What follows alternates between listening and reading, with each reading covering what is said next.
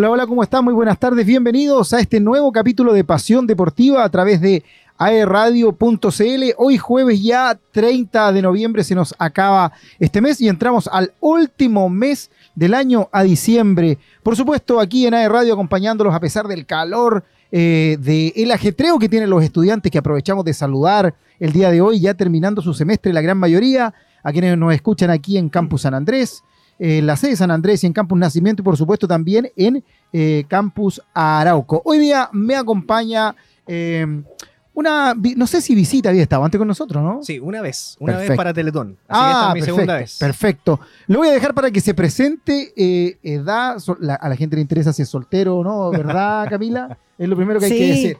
Bueno, Roberto López es mi nombre, tengo 31, no estoy soltero, estoy peleando, por supuesto. Listo, cortado entonces. Ah. Y estoy súper contento. Esta es mi segunda oportunidad acá en, los micrófonos de radio, así que vamos con todo nomás para poder aportar todo lo que se pueda acá en Pasión Deportiva. ¿Sí? Así es, perfecto. Gracias Roberto por acompañarnos, quien estará hoy día y en un ratito más se nos va a sumar a quien ustedes ya conocen, al señor Carlos Zarzosa, que eh, por motivos laborales va a llegar un poquitito más tarde, pero va a estar con nosotros el día de hoy. Recuerda seguirnos a través de las distintas plataformas que tenemos disponibles para ti, como AE Radio, por supuesto a través de este programa Pasión Deportiva. Facebook, arroba aerradio.cl, eh, Twitter, que ya no se llama Twitter, ¿cómo se llama, Camila? Hoy aprovechamos a saludar a nuestra querida Camila, nuestra radiocontroladora. ¿Cómo estás, Cami?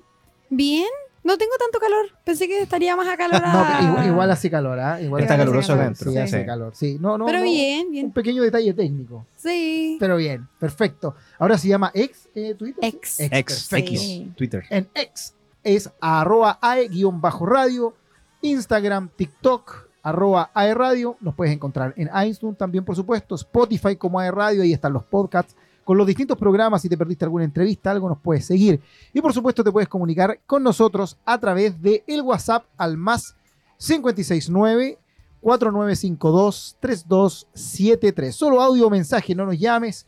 Es solo para que compartamos las noticias y lo que ustedes también nos quieran mencionar. Si tienes alguna actividad deportiva, algún panorama deportivo que se nos escape a nosotros, bienvenido sea y lo podemos también comentar al aire. Así que, sin más, ¿Qué decir en esta pequeña presentación de día jueves 30 de noviembre? Nos vamos con las noticias y comenzamos por nuestra región.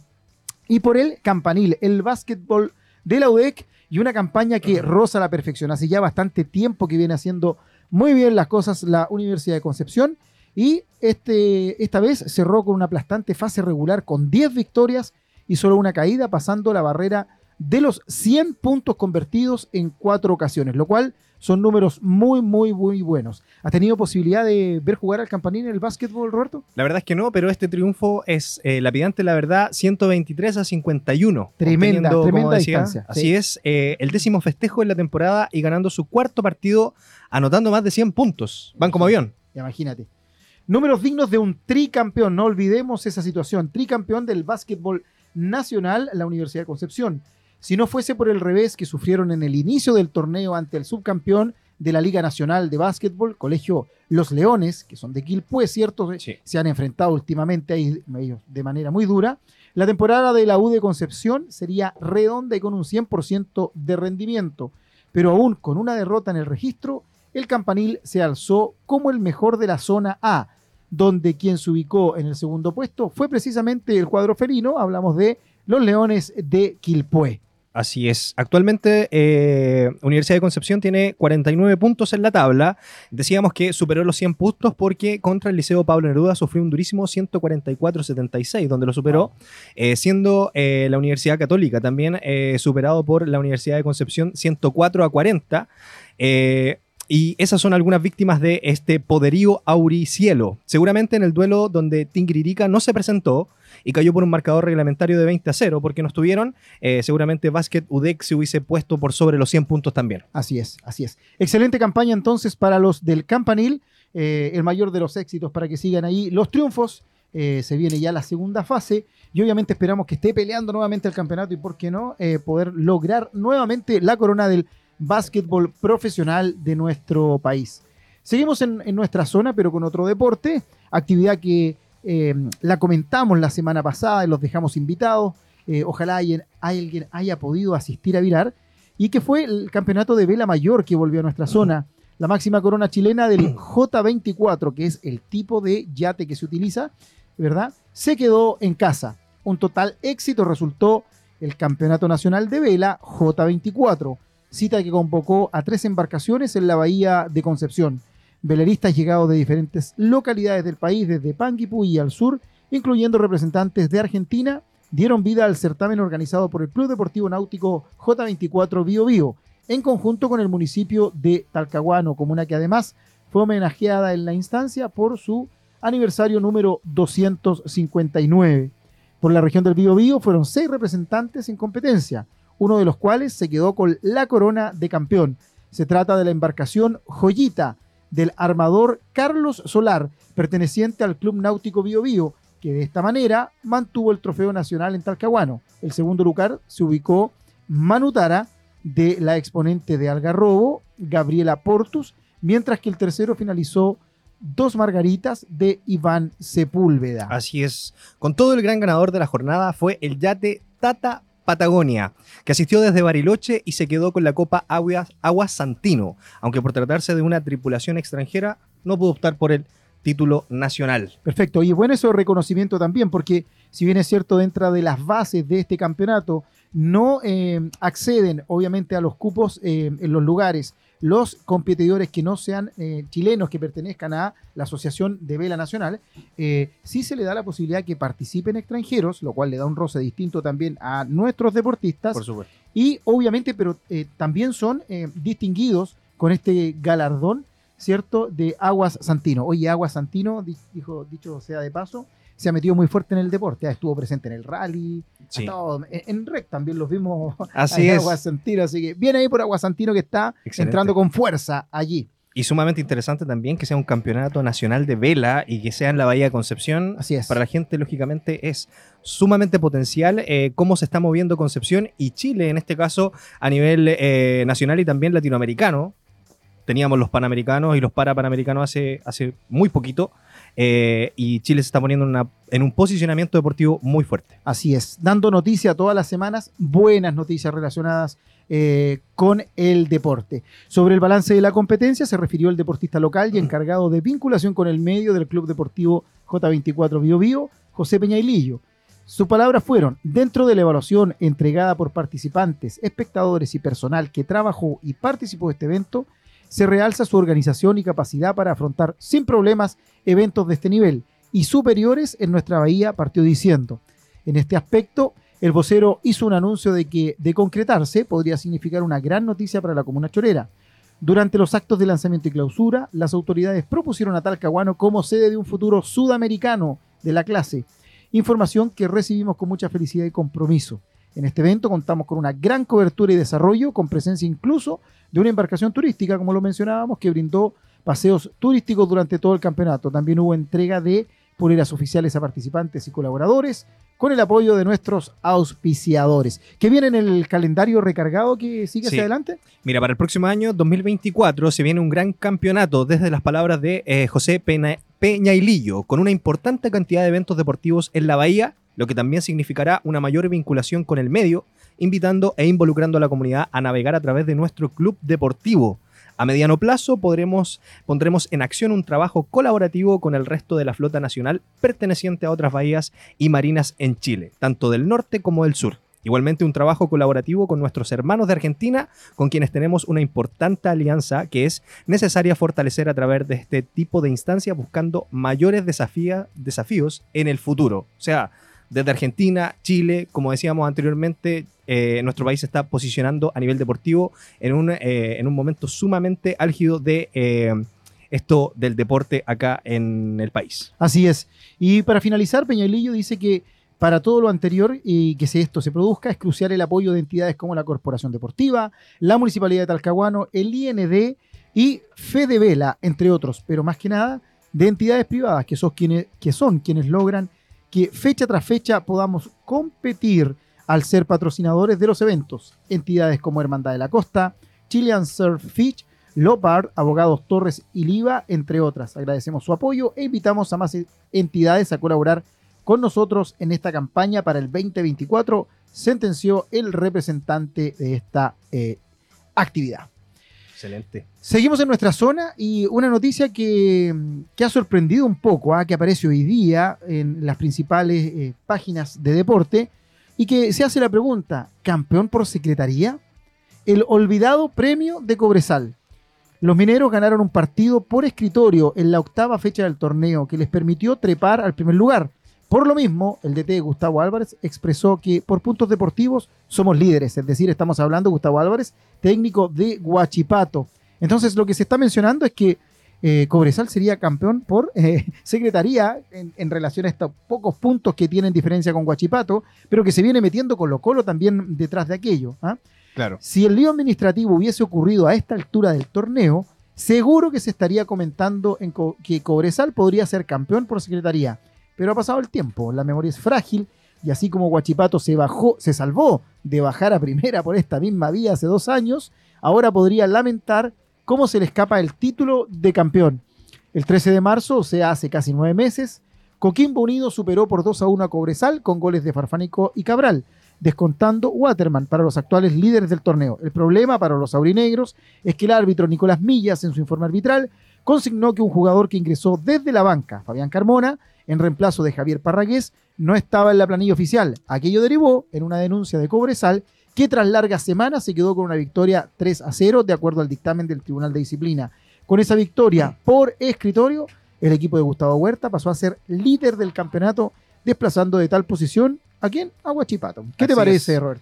Es que estrategia, fútbol, deporte no solamente entra dentro de este campeonato, sino que también tenemos que ver las tablas, sacar la calculadora, como se decía antiguamente, sí, sí, sí.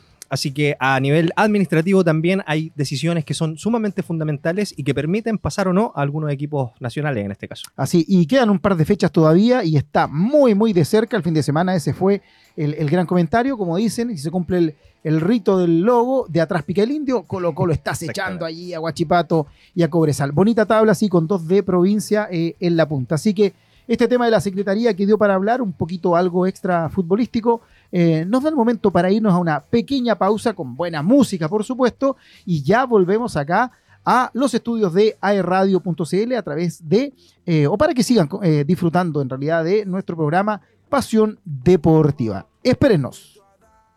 Vuelta con los del espacio. Las gatas se ponen fuerte y no van al gimnasio. Los gatos se ponen locos, no sienten cansancio. Esta noche yo te robo y cerramos el caso.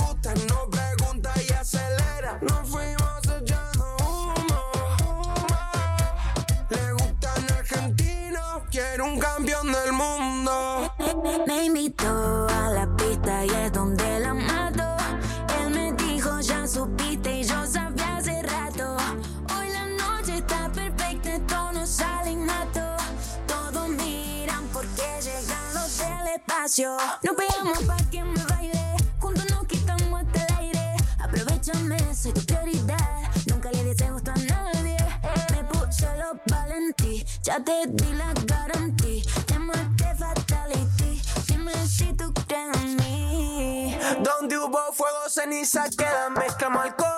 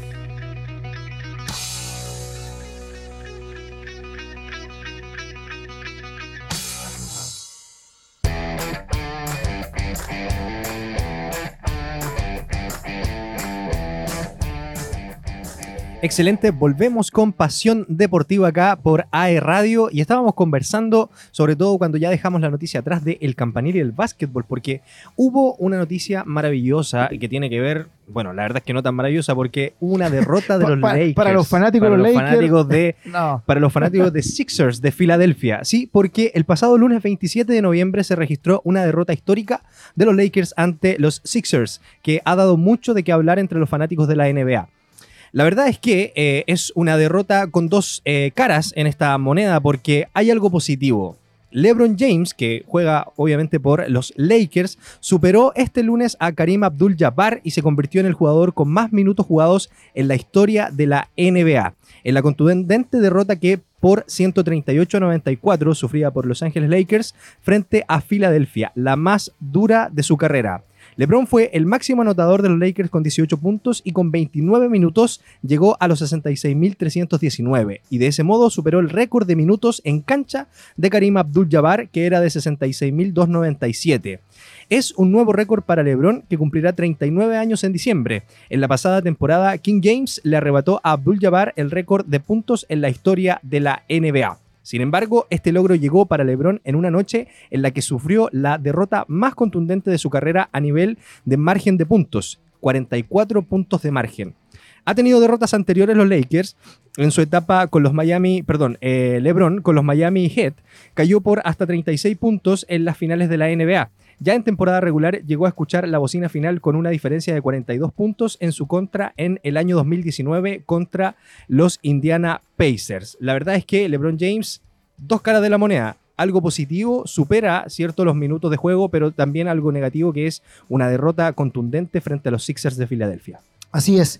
Oye, bueno, eh, no, no, no es extraño, ¿cierto?, que en, en- en distintos deportes y en distintos equipos se den de repente estas sorpresas, pero eh, claramente eh, esto no se esperaba. No, totalmente. en el, en no el se mundo del básquetbol no se esperaba. Pero bueno, es así y es bueno también que de repente los gigantes caigan para que tengan oportunidades eh, los otros equipos, las otras escuadras y por supuesto otros jugadores también que van saltando ahí a la, mm, em, a, a- a la importancia, por así decirlo, ¿cierto? A- al, al estrellato desde Claro. el punto de vista del básquetbol. Así que muy bien ahí. Sí, oportunidad de mejora, dicen por ahí. Siempre tienen que haber oportunidad de mejora y hoy le toca a LeBron James y a los Lakers, que son históricos. este Así es, así es. El, el desequilibrio genera lo- los cambios y eso también es, es lo positivo. Así es. Oye, y así también eh, volvemos a nuestra zona con el fútbol. Habíamos estado hablando de Guachipato y este, este comentario del técnico, ¿cierto?, en relación a eh, eh, los tres puntos que tiene por Secretaría Cobresal. Lo importante es que Guachipato eh, dejó escapar un punto de oro. Así es. Eh, una chance importantísima en, un vi- en una vibrante definición por el título, pues igualó uno a uno ante la UC y desperdició esta oportunidad de ser líder.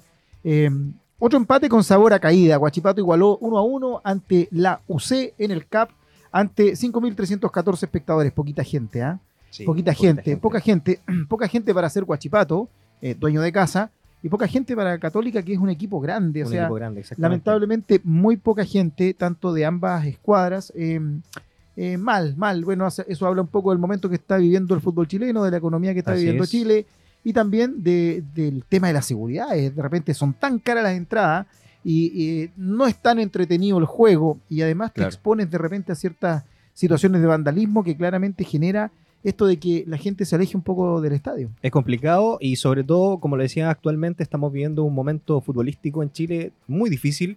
Hoy, si no me equivoco, eh, la selección nacional de Chile bajó de, de categoría ahora en el, en el ranking. Así que, eh, bueno, estamos eh, con varias derrotas. Eh, la última derrota que creo que fue contra Paraguay de la selección Sí. nacional chilena. Sí. Y la verdad es que es complicado. La gente le encantaría ir con sus familias, pero se suma el tema del de, eh, el vandalismo, se suma el tema de que no es seguro los estadios hoy en día en Chile. Por lo tanto, es difícil. Es difícil que la gente compre, vaya con sus familias y vaya a disfrutar de los partidos Y el valor de las entradas. y el valor de las entradas. Así y es. lo relacionamos lógicamente con esa motivación que necesitan los jugadores en el estadio para que ellos también puedan eh, poder motivarse y remontar partidos como el que vivió eh, Huachipato con la Universidad Católica, que fue un empate a uno. Así es. Los cruzados dominaron en el comienzo, teniendo más el balón y generando ocasiones claras. Recién iban dos minutos cuando Tapia encaró desde la derecha, quedó en diagonal al arco de Castellón, pero remató muy mal para la suerte acerera. Su tiro fue rasante y desviado por el segundo palo. ¿Tuvo oportunidades claras de gol Guachipato? Lamentablemente no. La usina no pareció pelear el título ni mostró la rebeldía de un elenco que con sus propios merecimientos ha estado todo el año entre los tres primeros. Pinares fue protagonista para la UC y se acercó al 1-0 con un suave tiro que controló Castellón al minuto 15. Más una mano, un mano a mano con el propio meta Acerero 10 minutos después, que encontró una sólida respuesta del ex de Wanderers, quien sutilmente desvió el balón que terminó dando en el travesaño. ¿Algún acercamiento del local? Sí, al minuto 37 recién un contragolpe pudo acabar en gol, pero Cuevas se barrió y evitó el tanto de Castillo que impactaba la pelota tras pase de Palmesano. El marcador parecía no moverse en el cap, pero un jugador que suele no fallar anotó el 1-0 con un certero golpe de cabeza en el minuto 45 más 4 ya en el alargue. Fernando Sampedri, el eterno Sampedri, capturó el balón eh, aéreo y dejó parado a Castellón. El gol fue un golpe durísimo para el acero. Sí, tuvieron chances claras, sobre todo al 90, con un tiro cruzado de Montes que no alcanzó a conectar y no quiso entrar por el segundo palo. Era el triunfo, pero Huachipato volvió a empatar. Por fortuna cerera, Cobresal no pasó del 0 a 0 en Tojín. Recordemos que Cobresal está es. primero, está puntero en la tabla eh, de la temporada 2023 con 28 pun- perdón, con 53 puntos. Colo Colo lo sigue abajito con 51 puntos y tenemos a Huachipato en tercer lugar con 51 puntos también. Así que ahí se va moviendo la tabla eh, dependiendo de los resultados del campeonato nacional. Así es. Eh, otro de los eh, equipos de nuestra zona, del que hemos estado hablando irregularmente todas las semanas, obviamente tratamos de mantenerles informados, y es Naval, eh, que va en caída libre. Muy Cosechó otra derrota que complica el objetivo. El Ancla ha cosechado solamente una victoria en los últimos seis partidos, es decir, de 18 puntos, tiene tan solo tres. Una victoria en los últimos seis partidos suma Naval. Tal registro los tiene cada vez más lejos del anhelado ascenso a Tercera A, que debería haber obtenido hace un año, pero le fue esquivo por líos extradeportivos.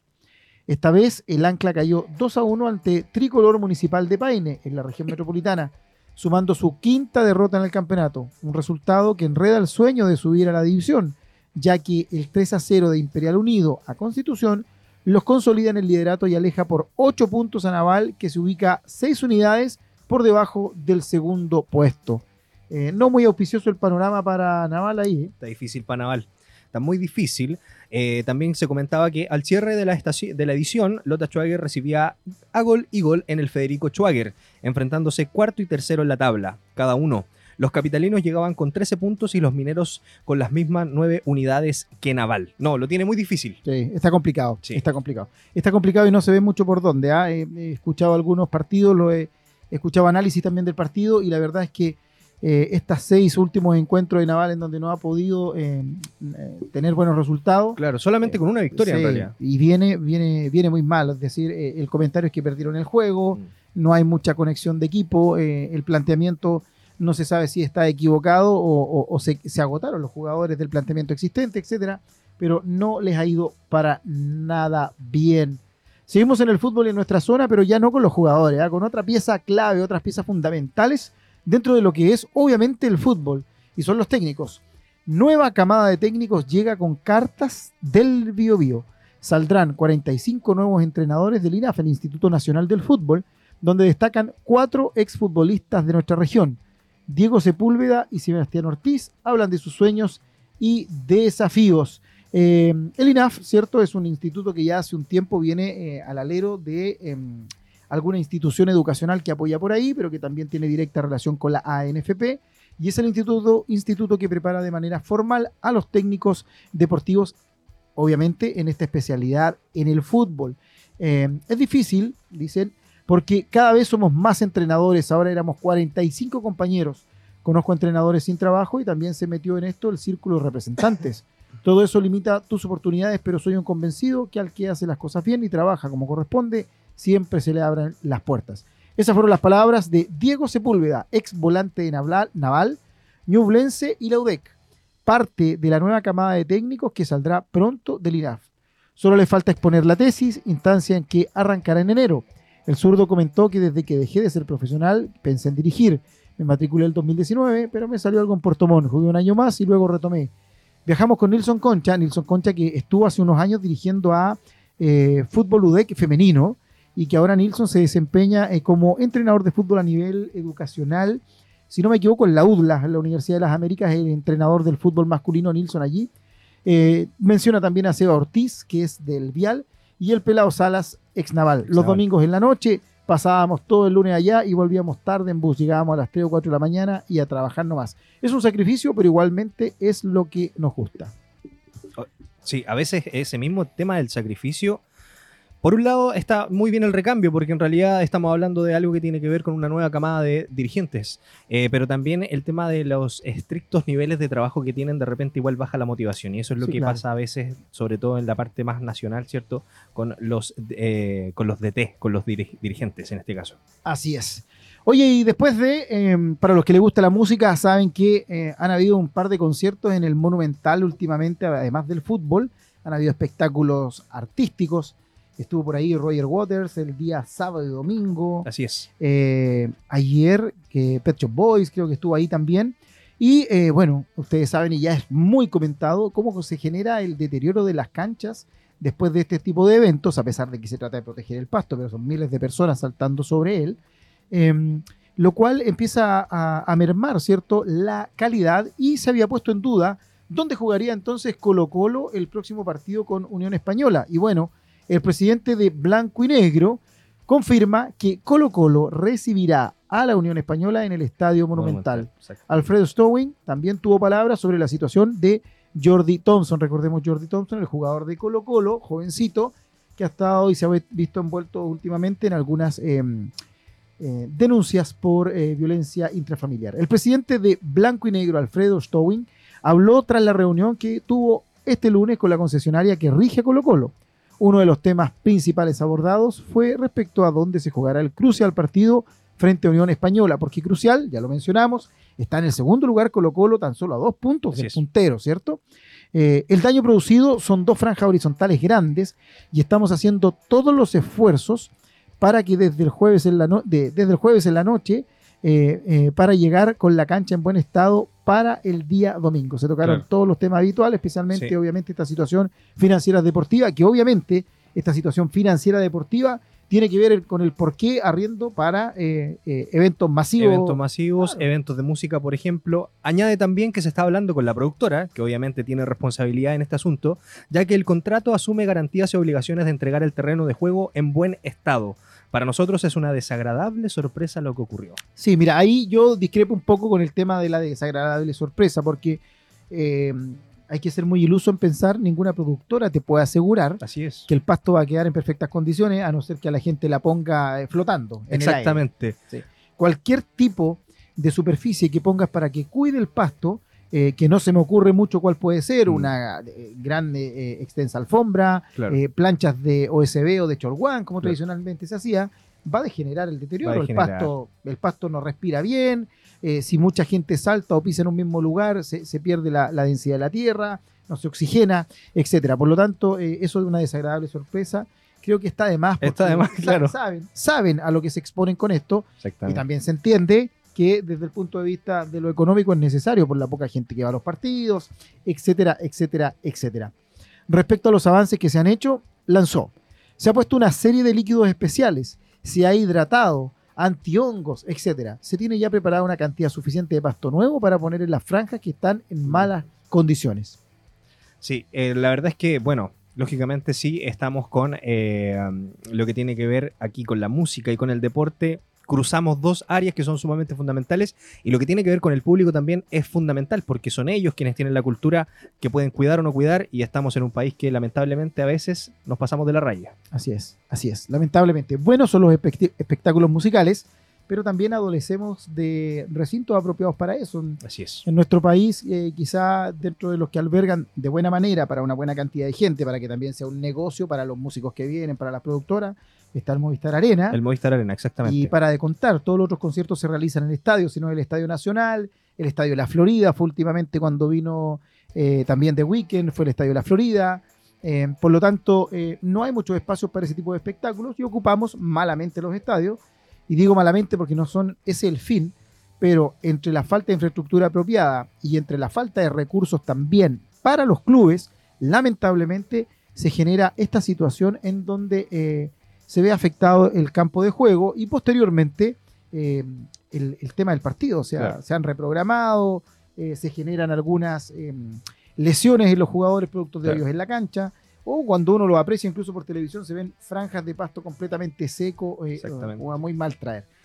Tras lo anterior, el directivo agregó indudablemente que ha sido un problema importante con estos conciertos, ya que fue muy difícil volver a tener un estadio excelente de la cancha, un estado excelente de la cancha y verla ahora en estas condiciones, por supuesto que frustra. Con eso cerró, ¿cierto? El manda más presidente de Blanco y Negro con respecto a Colo Colo. Oye, nosotros te recordamos que nos puedes seguir a través de las distintas plataformas, a través de Facebook, X, Instagram, TikTok, iTunes, Spotify, la página web, por supuesto, de nuestra eh, AE, AE Radio, que es aeradio.cl, donde encuentran la información de los distintos programas y también de distintos eventos, actividades, panoramas que tenemos para ustedes. Recordarles también el WhatsApp al más 569 4952 3273, solo audio y mensajes. Recuérdalo también.